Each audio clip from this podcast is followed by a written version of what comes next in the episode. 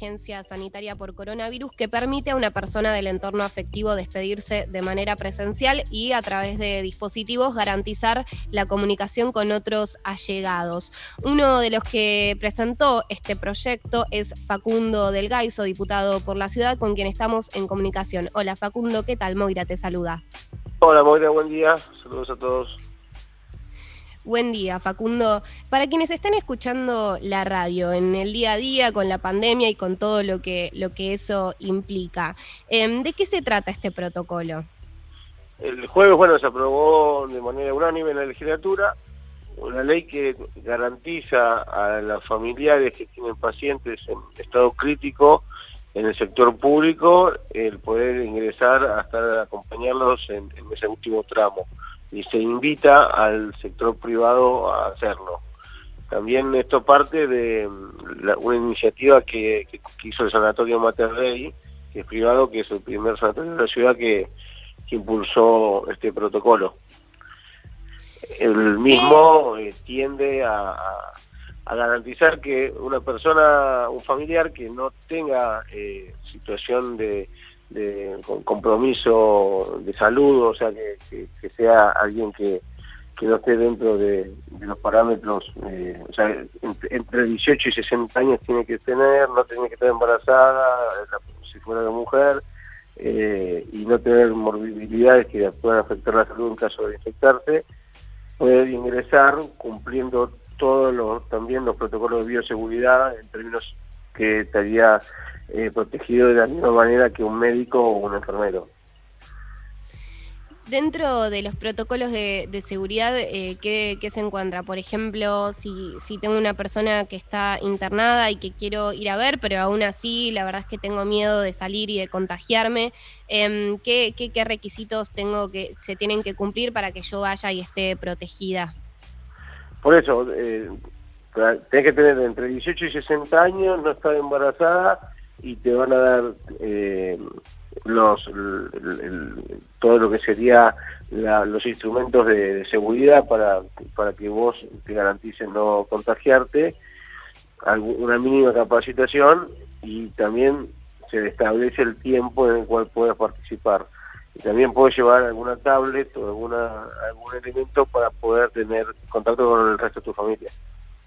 Así sería el protocolo que, que, se iniciaría, que ya se inició en el Hospital Muñiz, por ejemplo, en Argerich, creo que en Santo Yani, el protocolo ya está vigente. Lo que está sucediendo es que las terapias están, ajustando todas estas cuestiones para que, en todos los sanatorios eh, donde hay gente con COVID, por ejemplo, que son 20 en la ciudad, se pueda puedan ingresar y después para los que no incluye obviamente también las personas que no tienen COVID como fue el caso de Solange por ejemplo eh, donde no tenía COVID también eh, sería el mismo protocolo.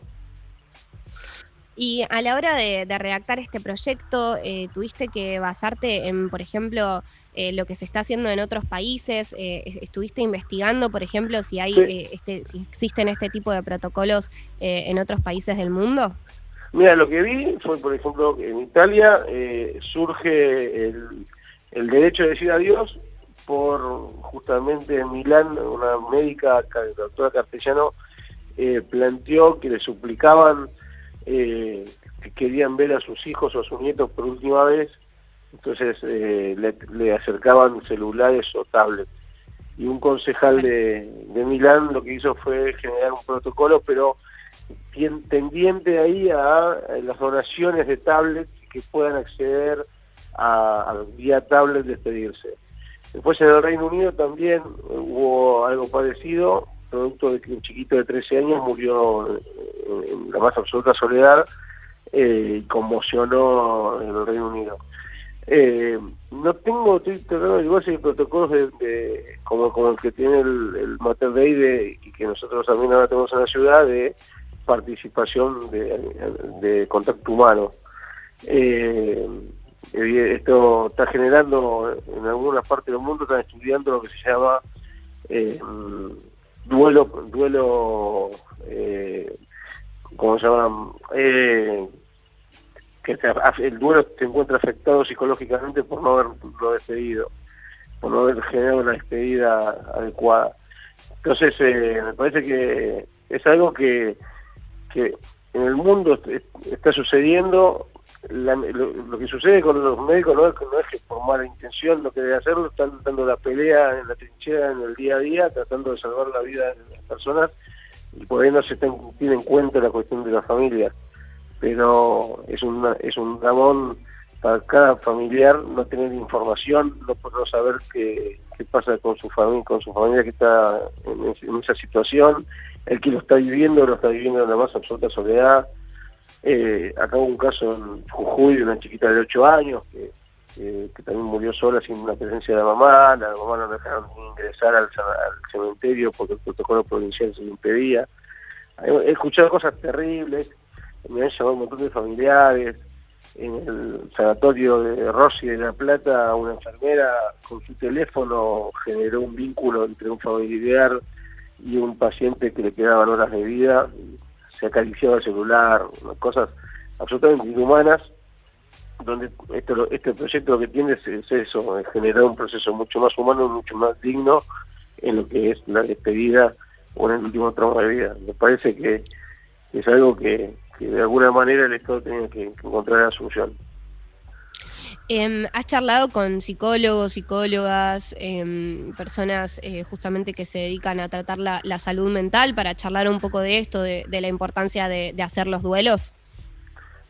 Fue eso, me, han comentado de algo que, como se llama duelo patológico, que es eh, como que esa, esa, situación de, de no, no poder eh, poder procesar el duelo ya que hablé con una chica por ejemplo que, el papá se infectó el 26 de marzo o sea a los 10 días de, comenzar la cuarentena. Lo que vivió esa familia eh, fue tremendo. Paola Paola Nini.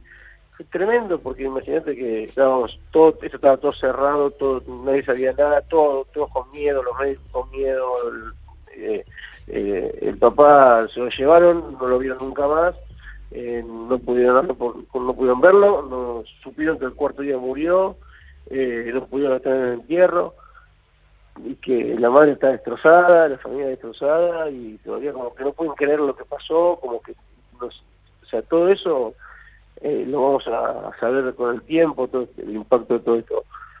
Hay casi 9.000 argentinos que murieron de esta manera, en la ciudad de Buenos Aires hay más de 2.200 porteños que murieron así, y cada, cada caso es una familia con un dolor que, que, es, eh, no se puede no se puede no se puede ni siquiera eh, poder interpretar cómo, cómo lo están viviendo sobre todo con gente que en el caso de esta, de esta persona estaba bien de salud se agarró coronavirus y el cuarto día murió caso de chicos, a mí me llaman y me cuentan cada cosa que son estremecedoras. Y me parece que por eso que es, fundamental de que, obviamente ya con esta ley el sistema público está obligado a hacerlo. Se invita al sector privado, el Sanatorio Waterbury lo está haciendo y me parece que tiene que haber una presión sobre el sector privado también para que todos lo hagan, porque imagínate que si el Waterbury lo hace, el público lo hace, y por ejemplo va a ser Otamendi y, que también me han llamado tengo familiares en Otamendi y no puedo verlo y la verdad que yo desde la ciudad no puedo obligarlos. Tendría una ley nacional para eso que también está presentada pero eh, tiene que haber todo el sistema de, salud tanto público como el privado encontrarle la vuelta a los protocolos para que los familiares puedan despedirlo que es parte de un derecho humano fundamental Ahora también en la provincia de Buenos Aires salió este, este documento, una resolución también sobre, sobre el último adiós, sobre un protocolo para el último adiós. La ciudad de Buenos Aires, bueno, con este proyecto también lo aprobó. ¿Cuál es la situación en el resto del país? Y bueno, recién mencionaste una ley nacional. ¿Considerás que, que, se, que se debería em, tomar una medida a nivel nacional sobre el protocolo del último adiós? Sí, eso no tengo dudas y me han llamado diputados de todo el país. Se ha presentado en al menos 10 provincias, me han llamado diputados de La Rioja, de Neuquén, de Río Negro, de Salta, de Córdoba, de Santa Fe, de Provincia de Buenos Aires, eh, de, Catamarca. Eh, todos, eh, Entre Ríos también la presentó, Jujuy. Está presentado en casi, todas las, legislaturas provinciales y también hay una realidad de cada provincia porque no es lo mismo en la ciudad de Buenos Aires en este momento tenemos menos del 60% de las camas de internación ocupadas.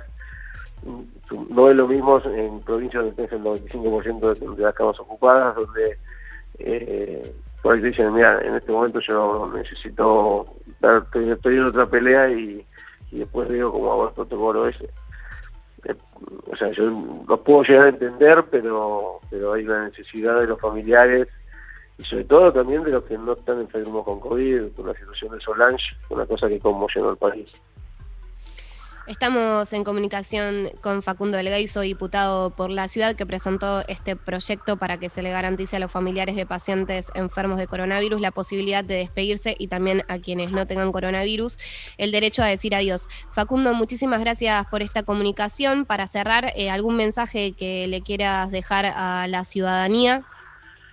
Mira, yo lo dije en el discurso y me parece importante lo que no podemos es burocratizar el dolor. Eh, si burocratizas el dolor, generás estadísticas, generás expedientes, pero necesitamos generar una, una cultura compasiva, porque desde ese lugar solamente podemos entender eh, lo que está sufriendo el paciente y lo que está sufriendo la, familia.